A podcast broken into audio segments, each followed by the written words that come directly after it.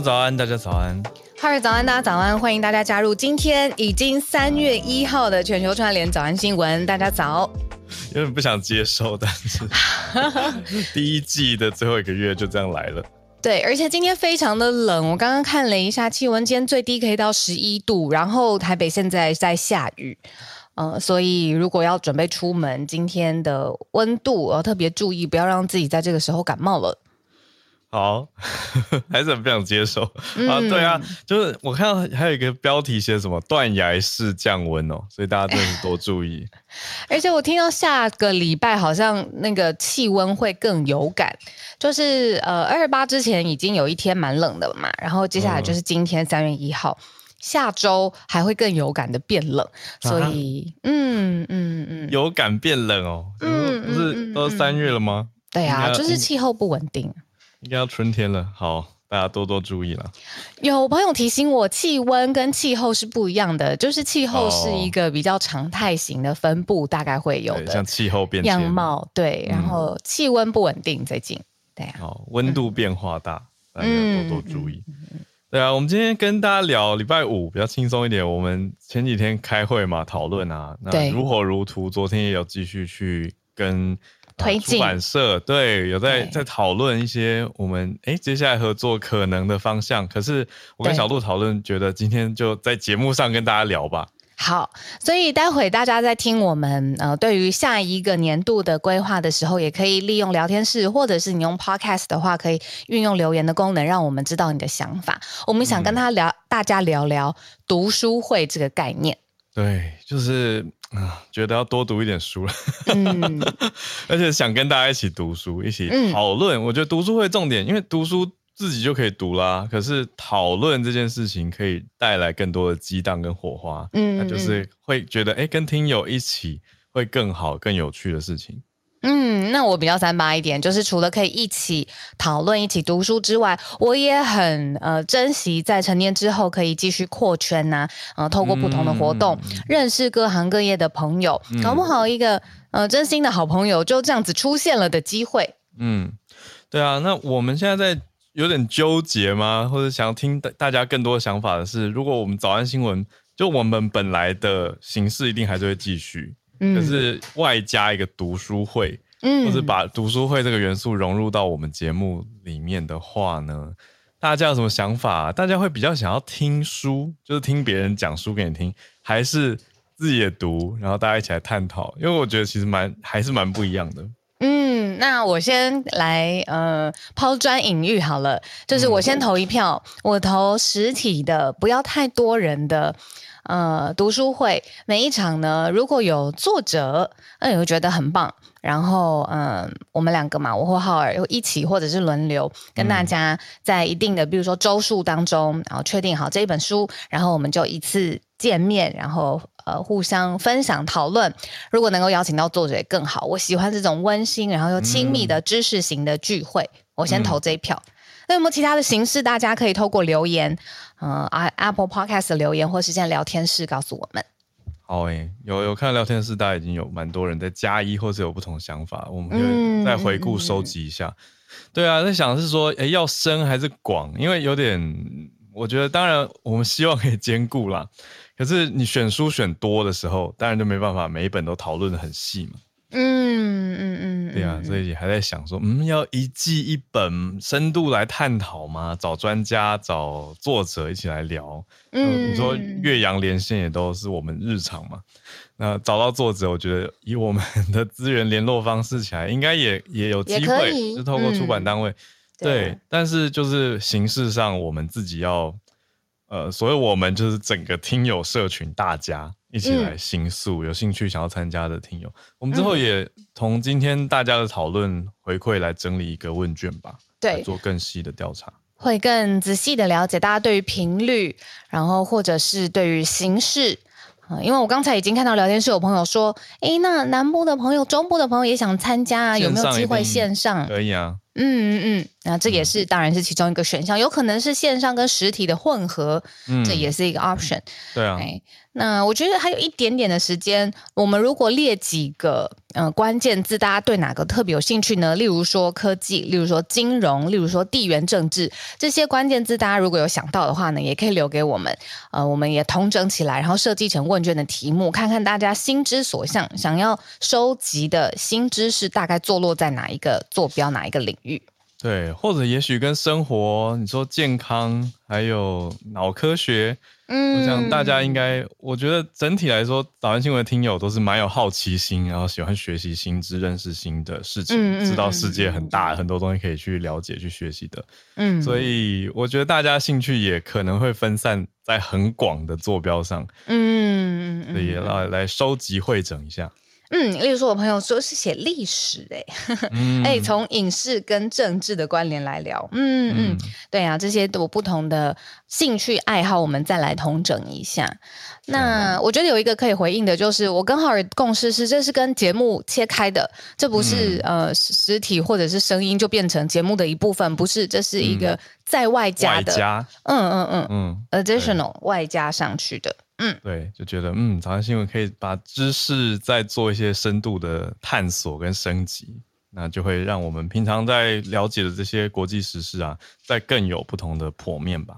嗯，那回到为什么我们一开始会有这个动念的想法呢？嗯、就是因为上一次我跟浩尔在讨论怎么让节目更好，首先丰富度更高，然后再来就是可以一直好像有作品可以端给大家，让连结性也更强。那这个读书会就是我们想要跟大家一起讨论，嗯、然后一起创造出来的，呃，跟大家连接更多的一个方式，所以也需要大家多贡献一些 ideas 给我们。对，哇，我今天很留言很多，谢谢大家，我们都有看到，我觉得很不错，就很多好的建议跟想法，我们现在就是在脑力激荡中，所以会持续收集，欢迎大家各种管道来告诉我们你们的想法，我们会再整理成问卷，嗯、来收集大家的意愿啊跟建议。嗯嗯，好，那谢谢大家，不错不错，有很多想法在蹦出来。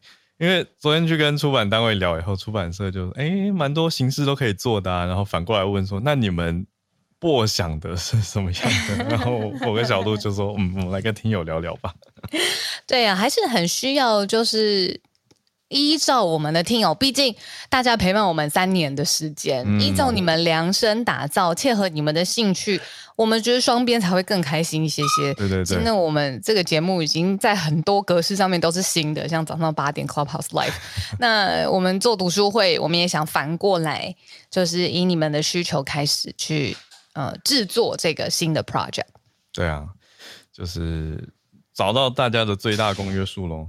嗯嗯嗯嗯。对，你刚刚讲到 Clubhouse 啊，我 每次跟人家讲到什么什么，我们早上连线啊什么，然后很多人就会说啊。Clubhouse，嗯，还你们还在用？对啊，因为我一样，每个人都在问这一题。我就说，对，我们每天有几千个人在线上，那不要忽略我们这群人，好吧？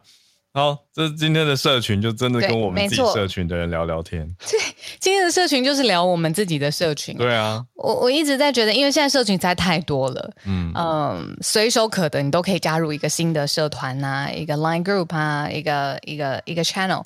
嗯，可是如果真的可以实际见面，那个连接变得真实的话，我会蛮珍惜的，所以我才投那个实体一票。嗯、但是那是我的感觉，嗯、大家都可以再给我们多一点 feedback。实体加巡回。可以可以可以想想看，纽约场，纽约场，台湾北中南 离岛，日本、美国、欧洲，现在开始许愿，每个地方都去去巡回，真是 Why not？可以努力一下，努力一下。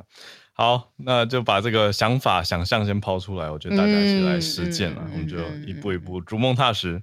好，那来整理了今天的四题国际题了。好，好来吧。礼拜五虽然气氛比较轻松，可是这四题我觉得其实都算大题耶。呃，只有第四题啦，等一下就最后一题比较像是民调或者是民间大家的想法，那个比较有跟大家聊天的感觉。不过前面三个，好，我们试试看。我觉得第一题也可以聊到蛮蛮内心、蛮人生的。要讲什么呢？是美国的。共和党任职最久的领袖，参议院的领袖，他叫做麦康奈，他要辞职了。这个对于美国的你说，嗯，国会来说是一个重大的消息嘛，共党的领袖。可是他辞职的原因有点是个人因素、家庭因素，反思人生，是因为他太太的妹妹骤逝，就是突然过世离世，让他重新思考生命的意义。那任职了这么久以后，宣布请辞，他要离开他的职位。那第二题则是欧洲议会的一个算大消息，特别跟我们有关系哦，就是欧洲议会通过了一个外交安全报告，应该说两个报告，外交安全的报告。那讲的是说，强调台湾跟中国互不隶属，这是用欧洲议会来表达他们的立场。那第三大题则是 Zuckerberg，有一些朋友可能有注意到他这几天在亚洲，前几天在日本，现在跑去韩国跟尹锡悦会面。那 Meta 的创办人，也就是脸书的创办人祖克伯，他跟尹锡悦在讨论说 AI 接下来要怎么走，提到了一个说 Meta 可能要在扩大跟三星的合作。好，这个蛮商业上蛮可以再多聊的。好，最后一题就是皮尤研究中心调查出来说，代议民主还是现在大家最受欢迎的体制，当然运作方式还是有一些可以讨论的地方，有一些人在诟病。好吧，我们就先从。共和党的参院领袖要离职，开始讲起。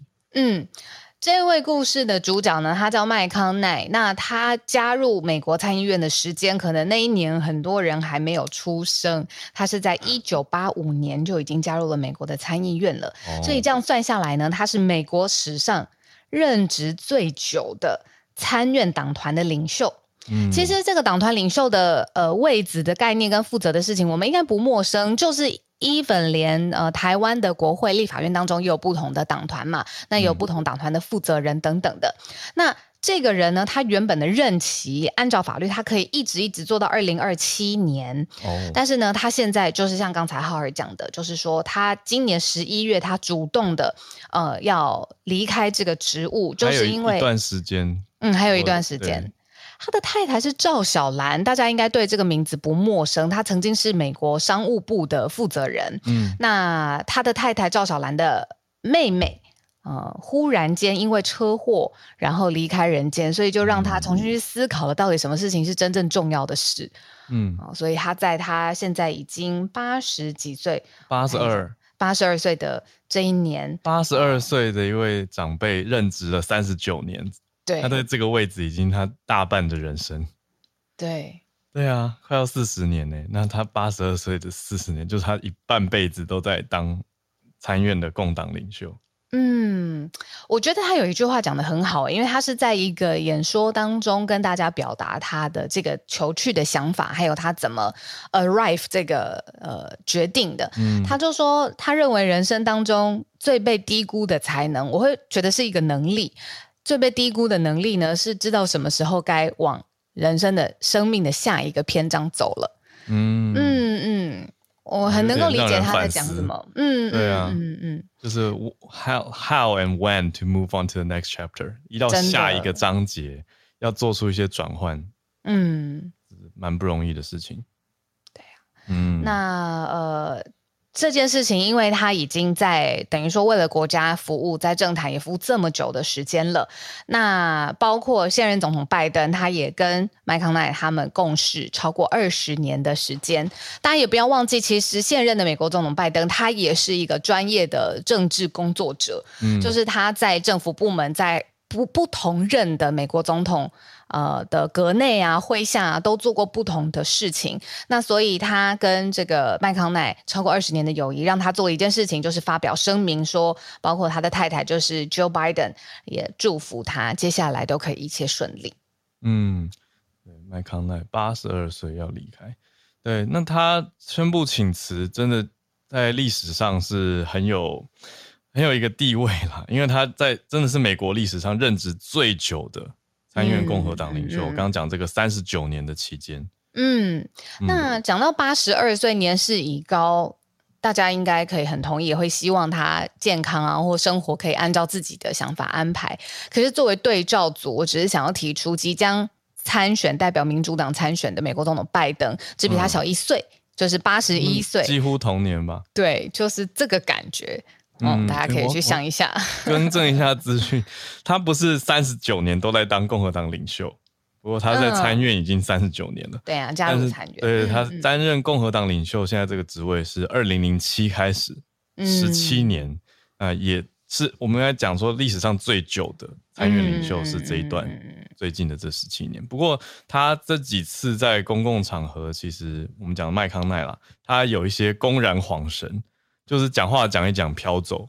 那大家就会担心嘛。嗯，那去年八月，有一些人可能在社群上有看到，因为有算是疯传，那个时候就他演讲到一半突然不动，旁边就有人去关心他，去拉他。哦，觉得怎么了？对，他停住三十秒，他讲话讲讲讲讲到一半，突然就停住三十秒。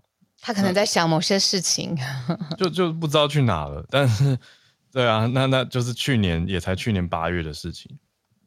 所以年纪也真的是蛮大的了，那就是今天我们的第一则，嗯，第二则跟台湾非常有关，而且跟台湾的嗯说政治现况、国际上面是不是承认台湾的位置，还有这个民主啊的制度是不是实际着呃呃影响着台湾的每一个人，嗯、看到欧洲议会大会发。布了一个报告了，这里面呢特别直接挑明了讲清楚，说台湾跟中国是互不隶属的关系。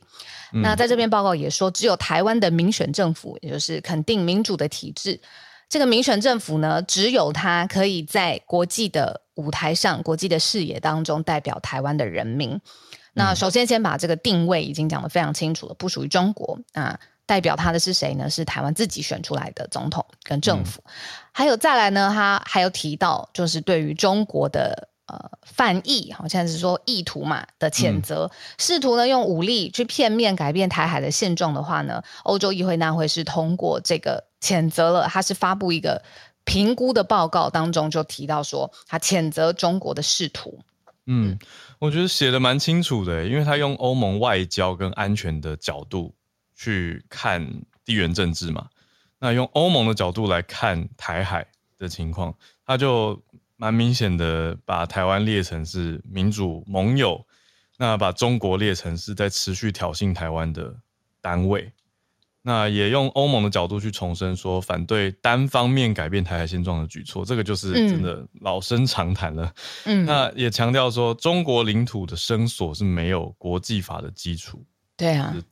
一再的重申，呃，可是用国际的报告角度来写出来。那比较特哦，还有一个是我们也很有感觉的哈，就是谴责中国阻挠台湾参与多边国际组织，这真的是很有感。他还列出来哦，哪些？他说要鼓励、呼吁欧盟执委会跟成员国要来支持台湾有意义的参与 WHO 世界卫生组织，还有国际民航组织 跟联合国气候变化纲要公约 UNFCCC。嗯，蛮明确的把三个组织点出来了，因为这也是国际上面非常重要的议题嘛。你说在跨国跟国际上面需要讨论的事项，这些都是你说肥安啊、气候变迁啊等等。是，那那个感觉就是、嗯、平常被欺负，然后现在大家都看在眼里，现在终于有人把把它用报告的形式写出来。刚跟你讲一样的事情，而且我就会讲说，哎，为什么会写这个报告？我发现这个报告不仅写出来之后，他还要需需要通过里面的人出席投票表。决代表对于这个报告的认可，他才有办法发布出来。所以呢，这个所有的这个想法跟最后他们提出的一个共同外交安全的政策，欧洲议会有五百四十六人出席，那结果呢，有三百三十八票是通过的。嗯，所以就是呃，这种合议哦，真的是要大家的意见，然后并且把这个欧洲议会的立场写清楚，其实也需要透过这样的投票程序。嗯，对啊，都算呃不少的票数了，都五百多人出去，因为两个报告嘛，那都有三百五十左右，三百三、三百五左右的通过支持度。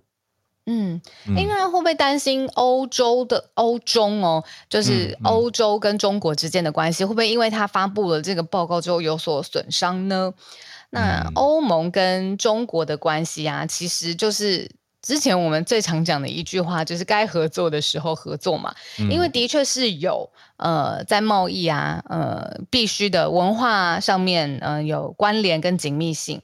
嗯，那欧盟的价值或者他们想要力挺的呃西方的价值观哦，民主的阵营或者是你说北约的体系，这个也是跟中国拉得很开，所以他们有密切合作的地方，然后也是有立场完全相左的地方。那至少在台湾事务这件事情上面，欧洲议会大会呢是直接讲明了台湾中国不隶属，互不隶属，然后直接发布出来。对，对，我觉得你讲得很好，因为我们现在看的是欧洲议会，所以欧洲议会用他的角度去针对外交跟安全来做评估，就做出这样子的结论。可是我们一直没有讨论到今天了，还没讲到的是欧中之间的经济。对，呃，以欧洲议会来说，就暂时没有把经济绑定进来。对。对啊，就没有提说对中国的关税啊什么的，而是用安全外交的角度去想说，哦，对中国要注意，也一直注意中国在乌俄战争当中的角色。那也不止中国啦，嗯、他们还在报告里面提到了，呃，伊朗啊、白俄罗斯啊、北韩等等，他们是不是支援了俄国？所以就是用欧洲为中心出发去看安全外交。可是你说真的在动关税的，反而是美国。对不对？我们昨天也跟财经专家丁学文老师又做了一个专题，啊，也有提到这些，我觉得很精彩，把大把我们平常在关注的这些题目都串起来了。我们下个礼拜的今天啊，下礼拜五就会上线，也跟大家预告一下。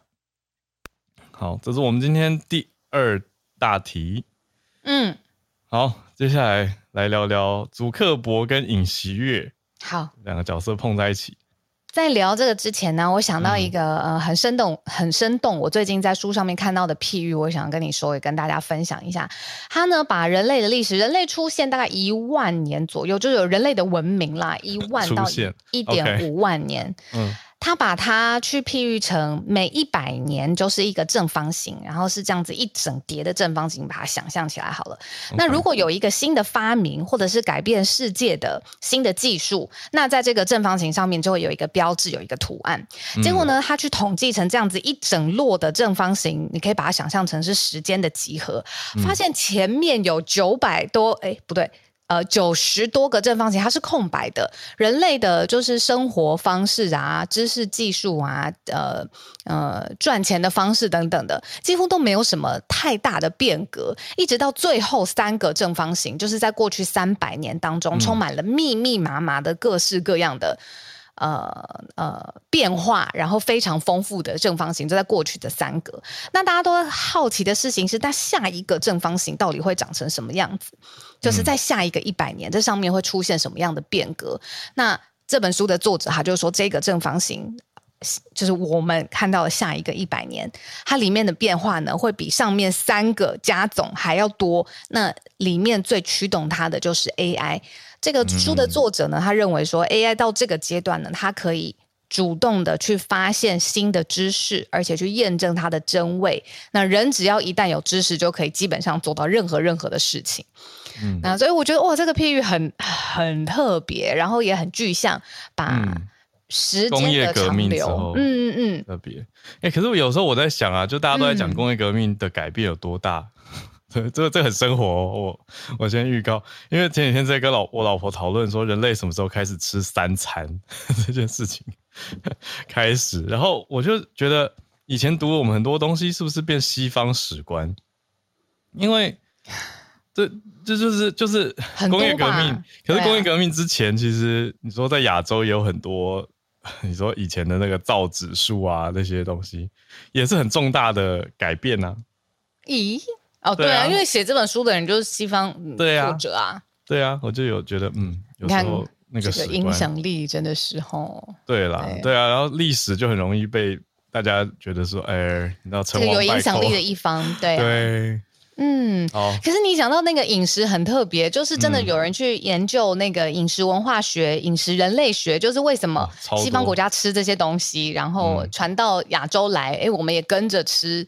早上吃蛋啊，吃 yogurt 啊，这种饮食的变化跟文化调整，对啊，因为讲回来讲多了，对 对，那个拉回 那个会拉非常远。对、啊，我还查了一堆资料。好，回来这边，这边是尹锡月跟祖克伯见面了。因为讲到 AI 啦，我就只是想凸显出 AI 的重要性。那这两个人一起见面去探讨 AI 的技术发展，未来可以怎么合作？昨天我们才说，南韩他要造一个。呃，韩国自己的矽谷，但是它更偏向军事的军事技术发展基地。那现在呢，他又跟这个 Zuckerberg 碰面了，除了谈这个 AI 未来好像知识跟趋势的发展之外，也具体谈到跟三星一起合作的可能性。嗯嗯，好，看起来目前他们谈的东西是是没有跟我们昨天的主题直接绑在一起的，没有。可是可以看得出来，尹锡悦非常有野心，他想做很多事。嗯，那他们在他们见面谈了三十分钟，主要在讲人工智慧的数位生态系的愿景啊。嗯，那以我过去如果要讲说 Meta 跟韩国的合作，嗯，我会想到呃，他的应该说不是 AI 眼镜，那个就是元宇宙眼镜。嗯，对啊，就是 Meta 现在在发展的技术，其实有很大的呃合作点，也是跟韩国的厂商啊。嗯，那这一次他们两个人碰面，其实跟台湾也很有关系，就是因为呃，台积电是世界上最大的晶圆代工厂嘛，可是外界也会觉得，它的确技术、产业链、人才、资金各方面其实都是到位的，但是就是有一个东西。讲不准，拿捏不好，那就是地缘政治的风险。嗯，那这种事情就是你最不希望它发生，所以要做好齐备的防备。那所以很多人就说，那移开，移开到不同的重镇，有日本，然后现在是尹锡悦拿着三星去跟呃 Zuckerberg 谈，哎，会不会接下来有可能扩大跟三星电子的合作？嗯，懂你意思，就是三星面向很多，可是现在我们聚焦谈，因为 AI 嘛，所以就也看三星它。其中这个重要角色，晶圆代工的大厂，嗯，的角色，嗯、还有分散地缘政治风险的角色，嗯，而且尹锡悦用政府角度也说了，他们政府，南韩政府已经就三星电子在首尔附近区域的投资提供支持，嗯，所以又有国家撑腰，南韩的国家资源去保障三星电子的 AI 半导体啊，系统半导体的投资可以顺利进行。嗯那另外，尹锡悦还提到说，韩国跟美国的政府也有相关的合作，嗯、就是在去强化他们的供应链。对。我第一次有非常深刻的印象，我在书本上面学习到的知识，真的呃跃到我的面前。那个就是我之前在书上有看到，韩国的企业体系跟政府跟财阀有一个非常稳定的三角形，这个是其他国家亚洲国家非常少的，就是财阀跟政府跟企业他们有稳定的关系，然后是。整个一起扩大往前，那这个书本上面的知识呢，就在有一次，呃，我在大学的时候就已经去韩国的 LG 啊，然后还有韩国电视台啊，还有现代啊，去看一下他们的公司，才知道从里面都会有像呃政府跟财阀的人一起出现在那个参访团里头，他们的关系是这么这么的紧密的，哦、所以呃，所以这次要讲的就是说，Zuckerberg 这一次在韩国的呃访问的行程。三天两夜，那除了我们刚才讲跟这个尹锡悦他们在总统的办公室碰面，接下来还有要跟李在镕，他就是三星电子的会长，还有 LG 的高层，还有多家的新创业者都会一起碰面，这是 Zuckerberg 在韩国的行程。嗯，Zuckerberg 的行程接下来好像没有传闻说会来台湾，好没有，我是没听说，我只是想说他先去了日本，现在又去韩国。但没有来台湾，好吧？应该有很多 Facebook 的用户会想要跟他抗议很多事情。对于整个系统，我觉得 Meta 系统真的很烂，忍不住抱怨。很烂，还有那个后台啊，我们都已经就是后台疲于奔命哎、欸，真的。嗯，好，忍不住讲一下，一直在一个干脆放弃，但是又不能放弃的边缘，这是不是就是 very definition of 被绑架？是，就是、对。就是这样，那我们一边讲一边骂，还是继续用？对啊，被绑架。哎，就先这样。好，今天最后一题是 Pew Research Center 皮尤研究中心，美国的智库，它做了一个调查，跨了二十四个民主国家，就问大家对于民主制度的一些想法。那民主有蛮多形式的嘛，包括我们蛮熟悉的代议民主。嗯，representative democracy 间接民主，我们也是啊，我们自己也是代议，就选出民意代表嘛，那去去做我们的民民代还有意见的表达者。那调查出来二十四个民主国家里面，这个有百分之七十七的人认为还是最好的制度，比其他的替代制度好。可是同样的国家，二十四个国家里面有百分之五十九的人都认为对国内的民主运作方式还是不满意。那百分之四十二的人是说，国内没有任何政党可以代表自己的观点。这个超过四成的人觉得没有政党代表自己的观点，就是我们用代议民主，可是有快一半的人觉得好像没有被代表到，嗯、这个很有趣啊。但但还是都可以运作下去，我觉得这是我说有趣的原因。那里面百分之七十四的人是说，他们不相信选出来的官员关心他们自己的想法。这个好悲观，这个怎么有点像我们一边骂脸书一边用脸书，嗯的感觉。他们七成四说不觉得官员关心自己，这很很高。但但、就是、嗯，不关心，只是关心自己的选票，是不是？你知道我刚刚为什么分心了一下？是因为大家在讲说，哎，对于民主制度的观感啊，其实我们之前早上新闻有讲过，嗯、就是他在其他的国家。台湾应该算模范生了，even 在美国都还是会有呃 broken system，就是一定会发生呃没有办法完全反映。我觉得讲台湾是模范生，没有效率，很危险。真的吗？我觉得我们平和的一次又一次的接受我自己选出来的总统，哦、这个很模范呐、啊。对，人家不接受总统就直接冲进去国会，然后烧起国旗。以前也没有啦，美国也是 最近这几年才出现这种事。对，我卡住的地方是，但我懂你的意思。嗯嗯嗯，呃，我我我记得我念过一本非常喜欢的政治学的书，叫《民主在美国》。我不知道大家有没有 政治系的同好，那是我们开系的第一本书，非常非常厚，就讲一个民主的原型大概长什么样子，是一个法国思想家写的。嗯、那那个民主的原型真的讲就是一人一票，那意思就是赋予每一个人价值。这种东西其实在现代的民主制度当中都已经发生很多很多不同的变形了。对啊，那就是看谁还是直你说直接民选吗？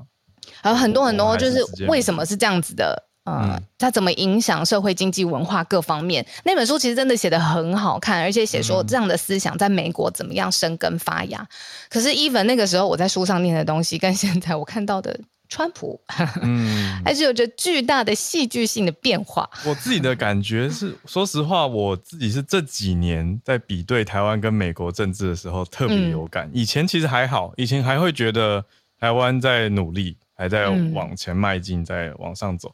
那可是这几年会看着美国，有一种很奇妙的感觉，就像你说的，会觉得，哎。他们不是发源国吗？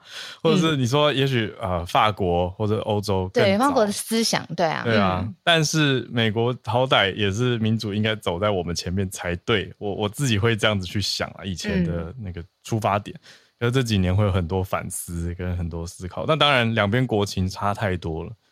可是，嗯，懂你的意思，就是懂模范生的点啦。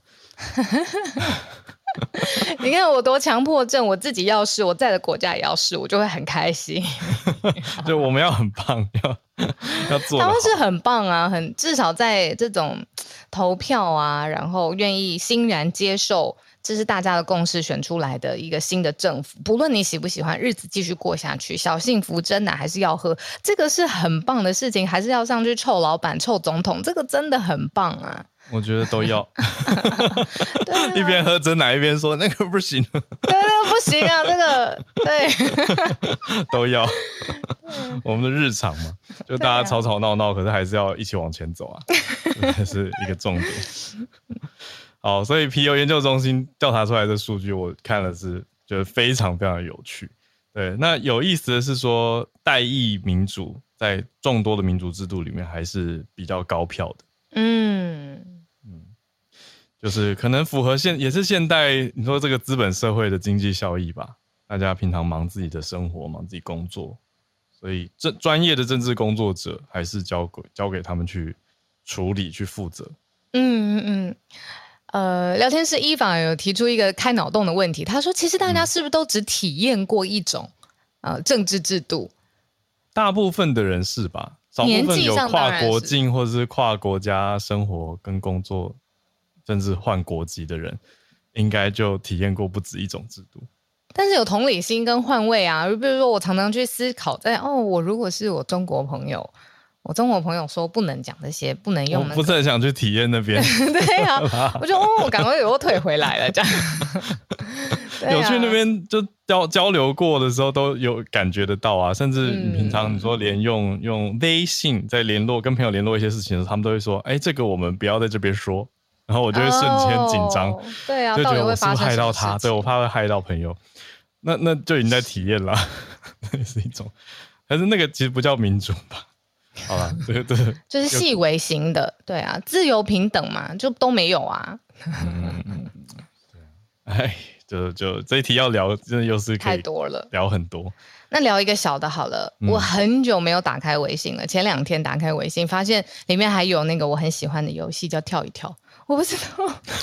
你有玩过吗？我没有玩过，微信里面有游戏哦。无聊，微信里面有小游戏，他们什么小游戏赢得过贪食，各式各哦。它有一点像，就是那么单纯的一个一个一个步骤，你就是要让你的一个小人继续往前跳，哦、就只是这样子。嗯、可是真的是会让人沉迷耶，就是你还可以跟旁边的人，就是你微信上面的联络人去比赛，然后你可以知道自己的最高成绩，然后 anyway。我只觉得很无聊，想跟你分享一下。为什么你会玩那个小游戏、小程序？小程序，对，为什么我会哦？好像因为有一次我在上海出差，然后我那时候的工作伙伴结束之后，就从冲到我房间说：“哎、欸，我跟你单挑，就是这个小游戏，我玩了玩 几万。”但是你的工作伙伴很无聊。他说他玩了几万分，然后我就说：“怎么可能？一个这么无聊的东西，你玩成那个样子？”然后对，我不服输。然后结果我就沉迷了下去。你最后有打赢他吗？我没有，他真的非常厉害。那个需要很专注，而且对于呃节奏、手眼协调要很有敏感。那对啊，这听起来真的跟贪食蛇有点像，很像啊。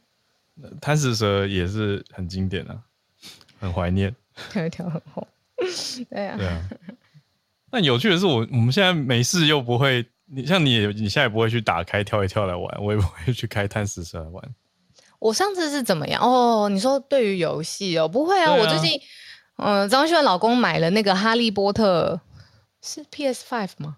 完了，我不知道那个系统是什么，就是那个魔幻世界，嗯、然后他就可以有自己的，他可以去打魁地奇，然后可以去哦，有。去年我 我狂玩一个月，那也是一个开放游戏对吗？然后可以去做。魔魔幻魔药学什么的，我看那个我就觉得很开心啊！真的是不会再去打开贪食蛇了，除非有人跟我说他贪食蛇玩了几万分，要来 challenge 我。对啊，就是会有一个阶段性。以前很爱玩的什么小朋友下楼梯、小朋友骑打胶、皮卡丘沙滩打排球，以前去老课都要玩这些啊。突然聊起这些，还有什么？今天礼拜五还有什么？对啊，小朋友骑打交是香，我记得是香港人香港人开发的游戏。可是那个时候我们打交就是电脑电脑课的时候，不是每个人前面都有一台电脑吗？对，老师只要不把画面切切到控制的话，所有人都在玩游戏啊。我没有哦。如果以前的老师，你现在 在听我们节目的话，我就是 我就是那种我不敢，我在上课啊。不是啊，老师就是在讲解那些很简单的东西。那我就在看，就是下一个。课本上都有。我对我就在自己看。你在预习下一个单元。对，没错，我就是那种 真的是交不到朋友的那种，非常非常。我不会玩游戏啊，那个时候我到现在都很不会玩啊。哇，那个游戏到现在还在耶！聊天室一片热络。起打叫什么？他就叫小朋友起打打交，一看其实就不是我们平常的用语嘛。我觉得应该是广东话。香港朋友。对啊，他还要出新版，要上到 Steam，就是有在更新，很厉害。我跟你说，很好。真的吗？好，很像很像快打旋风。起打胶啊！嗯。就是里面的角色冰人啊，什么都很有特色。哦，打交是广东话的打架。哦，原来如此。哦、过了这么多年，终于学会了。我一直要到结婚以后，你看这么大了，我才第一次被带进去网咖，然后我就去看说大家在网咖里面到底在干什么，玩什么游戏，然后我就在网咖吐到一个不行，因为很多现在的游戏都是呃玩家可以控制你的视角嘛。哦，太晕了。我是三 D 晕标准，看到那种三 D，、哦、然后我要看一下键盘，看一下我的手，这种我的脑跟眼没有办法转换的过来，我在网咖吐到。我回家躺了两三天，我跟你讲，真的没有再夸张。我三 D 晕非常严重。那 VR 怎么办？我那也无法。好，好像是不可以跟现实生活交互，因为我不太用呃键盘跟滑鼠去控制我，我不太会，所以我必须得看一下荧幕，哦、然后就看回来。小时候没有在打电动哎、欸。对，因为因为我小时候会打电动，我觉得我观察到的差别就是那个空间感，还有那个操作感。对，所以我要一直回来看我的手指啊，回来看键盘怎么 W 在哪里啊？这是不是一个往前，怎么前后左右在哪里？我就是要这样子，从看三 D，然后又看自己的键盘的时候，我就哦晕，再看两次晕，看第三次就吐这样。好，我跟你说，不是你的问题，是厂商他们要把硬体设备再做跟软体做得更好。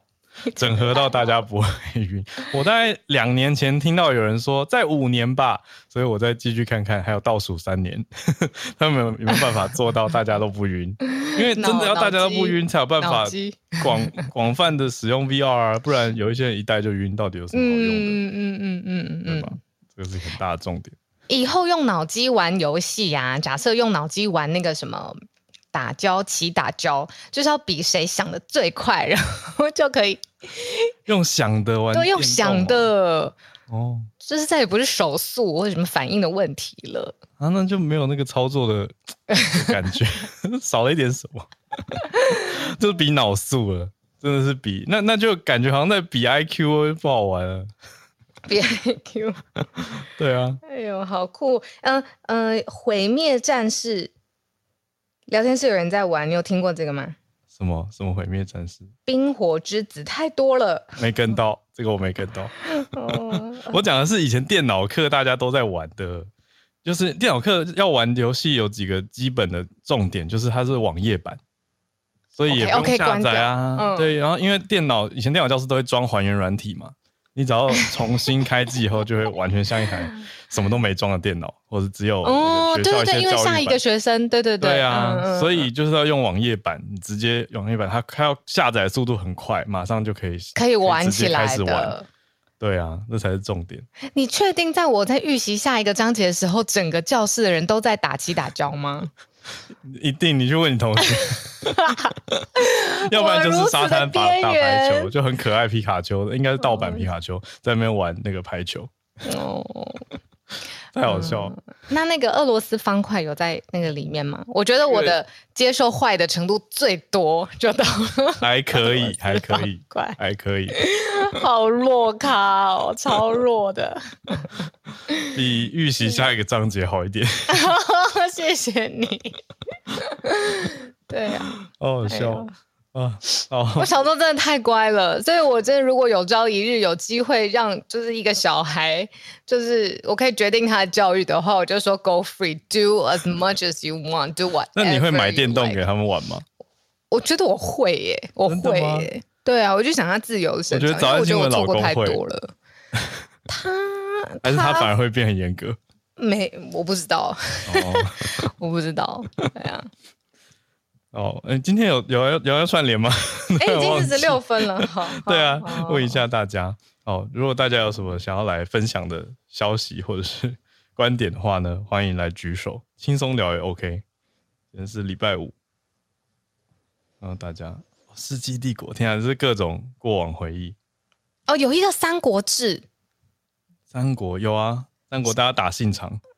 哦，那因为我爸在玩过。哎、欸，我不是我一个人在电脑教室玩，我爸爸就在玩。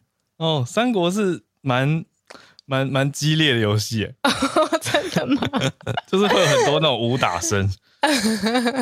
因为他也是一个算呃历史迷吧。哦，那可以理解。对啊，操作的都是三国历史。天哪，没错。呃，我们好久没看到跟没听到 Eugenia，Jenny 早安。哦，早安，早安，好，早安啊，好好，小小鹿好，真的好久没有机会，就是跟呃大家分享一些消息。嗯、那、嗯、欢迎你。呃，今天想说就是刚好有时间，那跟大家分享一下，刚刚过去的二月二十九号是四年一次，就是才会看到的日子嘛。那其实呃，从二零零八年开始，那二月二十九号呢，就是呃我们的世界罕病日。那世界罕病日，大家可能生活上不太会碰到呃罕病的朋友。可是全世界呃有就是罕见疾病的这样子的人口数其实有三亿人，那也就是呃我们世界上最就是呃人口就是前第三名的国家，呃大概美国这样子的人口数，所以其实嗯就是 rare is many 就是少他们是罕病的人，但是罕病的人加起来有这么多种。对，那台湾呃，我记得大概有大概两百多种的罕见疾病，然后整个台湾的这些呃有这样子遭遇的朋友，可能也有也大概一万多种。对，嗯、那呃一万多位，那这些人也代表就是说呃他们的家庭就是大概有一万多个家庭，呃就是要需要支持这些朋友们。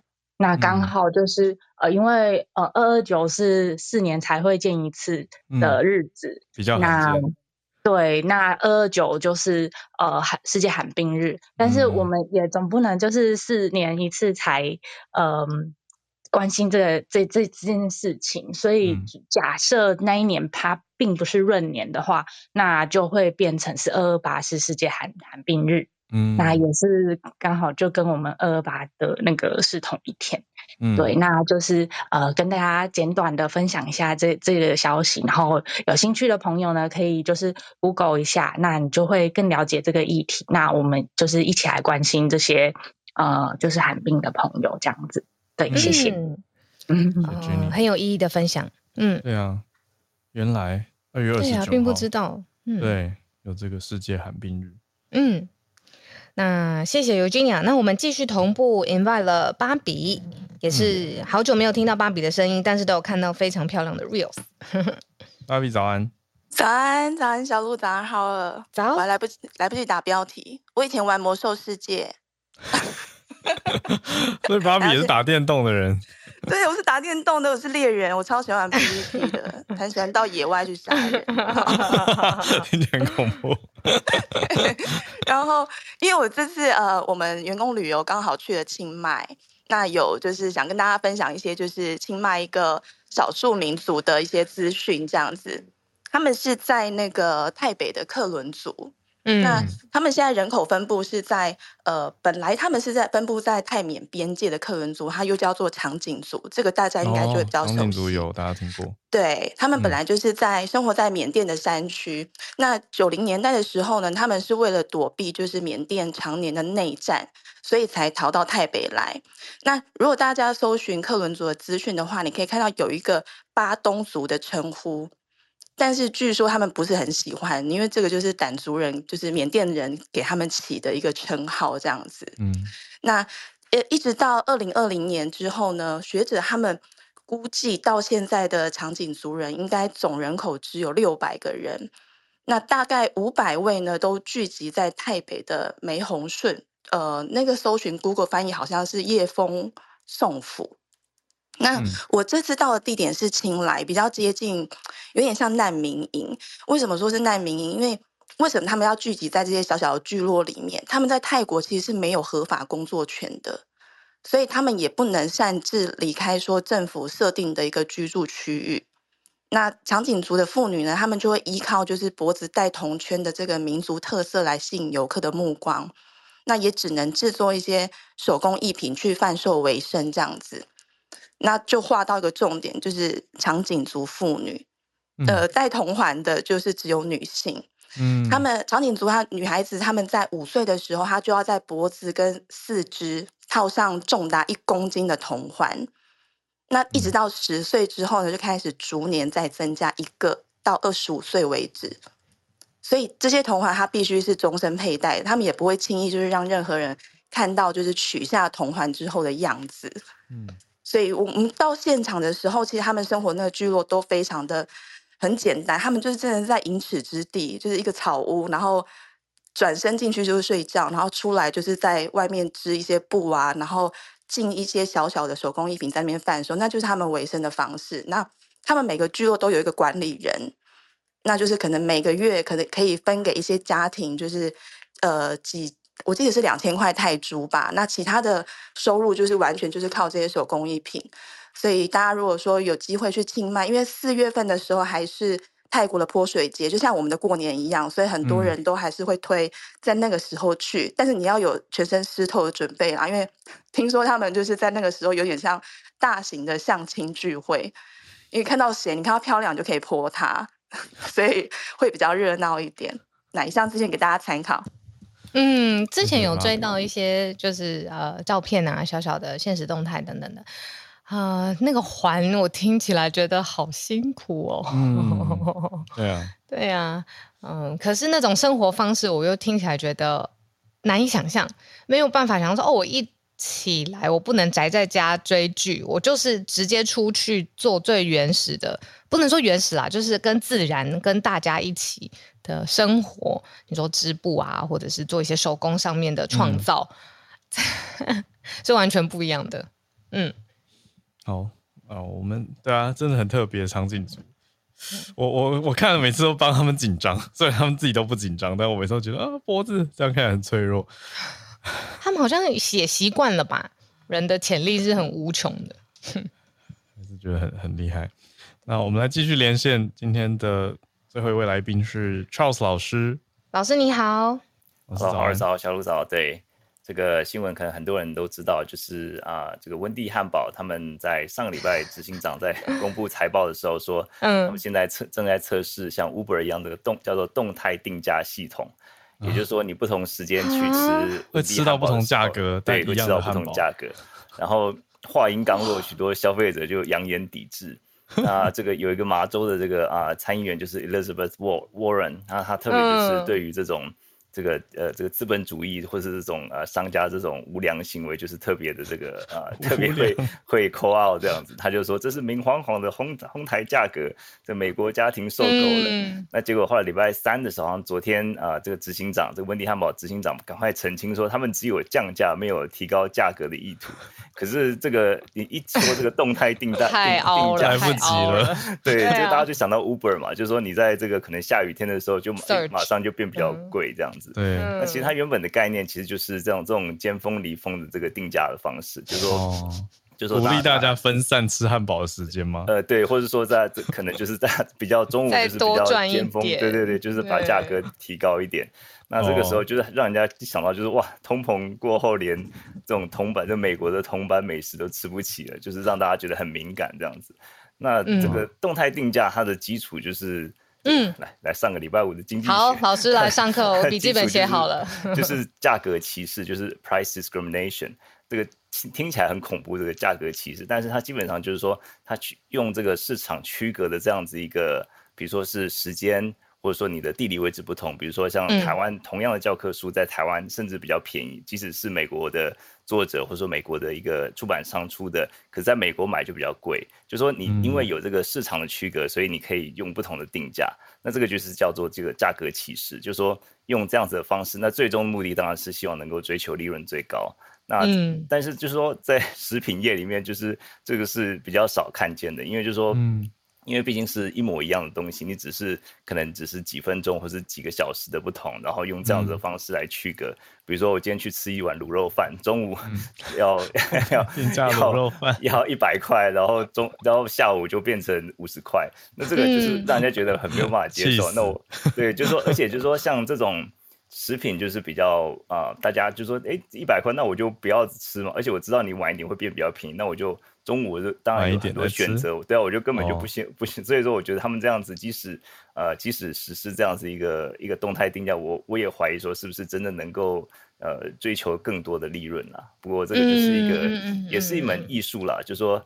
呃，因为有一句话就是 “just because you can doesn't mean you should”，就是说，嗯，你你你应该，你即使说你可以去用时间来区隔，对、啊、对，你可以，但是并不表示说这个你应该要嘛，就是说，因为这个就是对消费者来讲，这是一个很不好的一个形象。嗯、尤其温蒂汉堡他们一直在这种社群媒体，其实他们这种。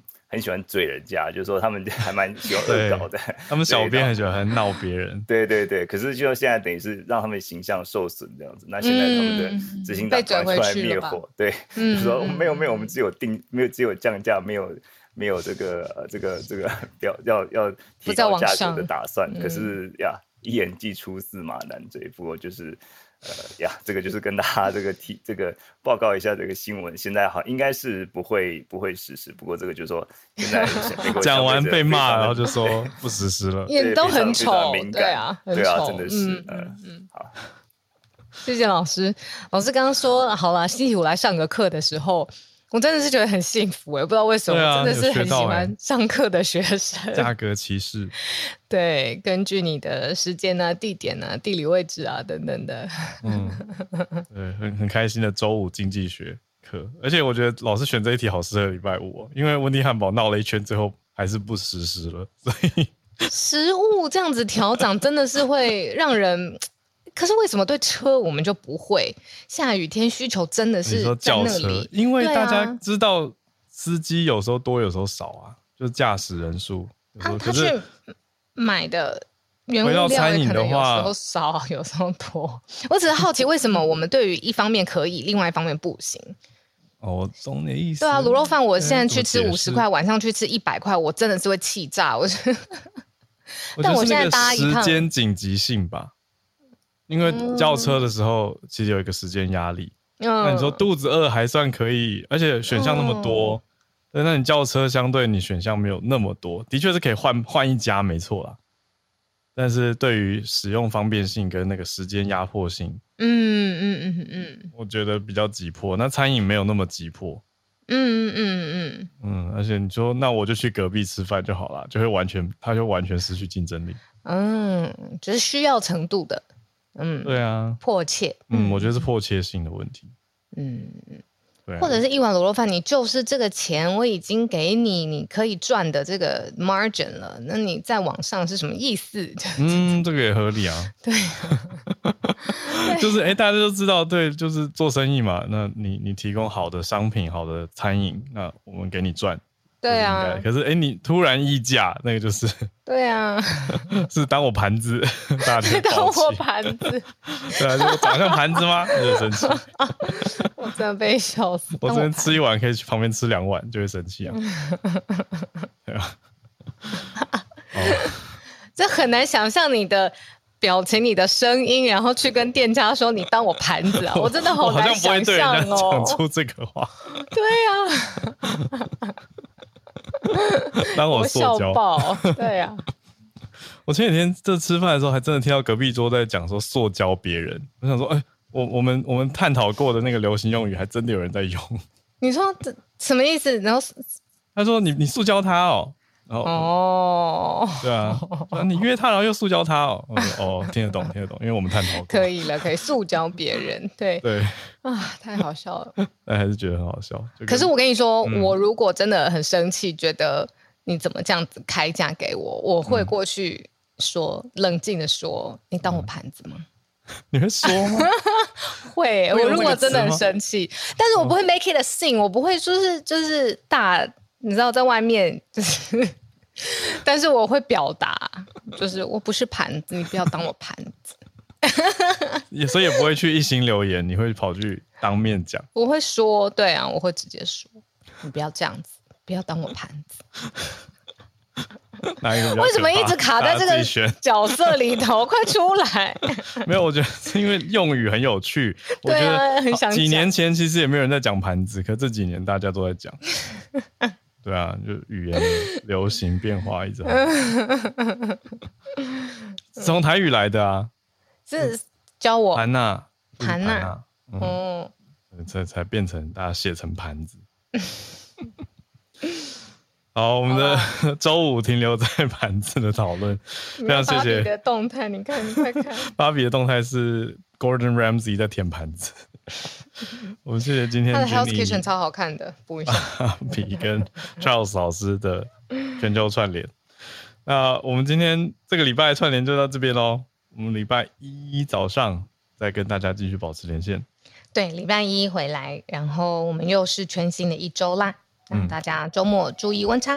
对啊，好，我们周一见，大家周末愉快，啊，拜拜。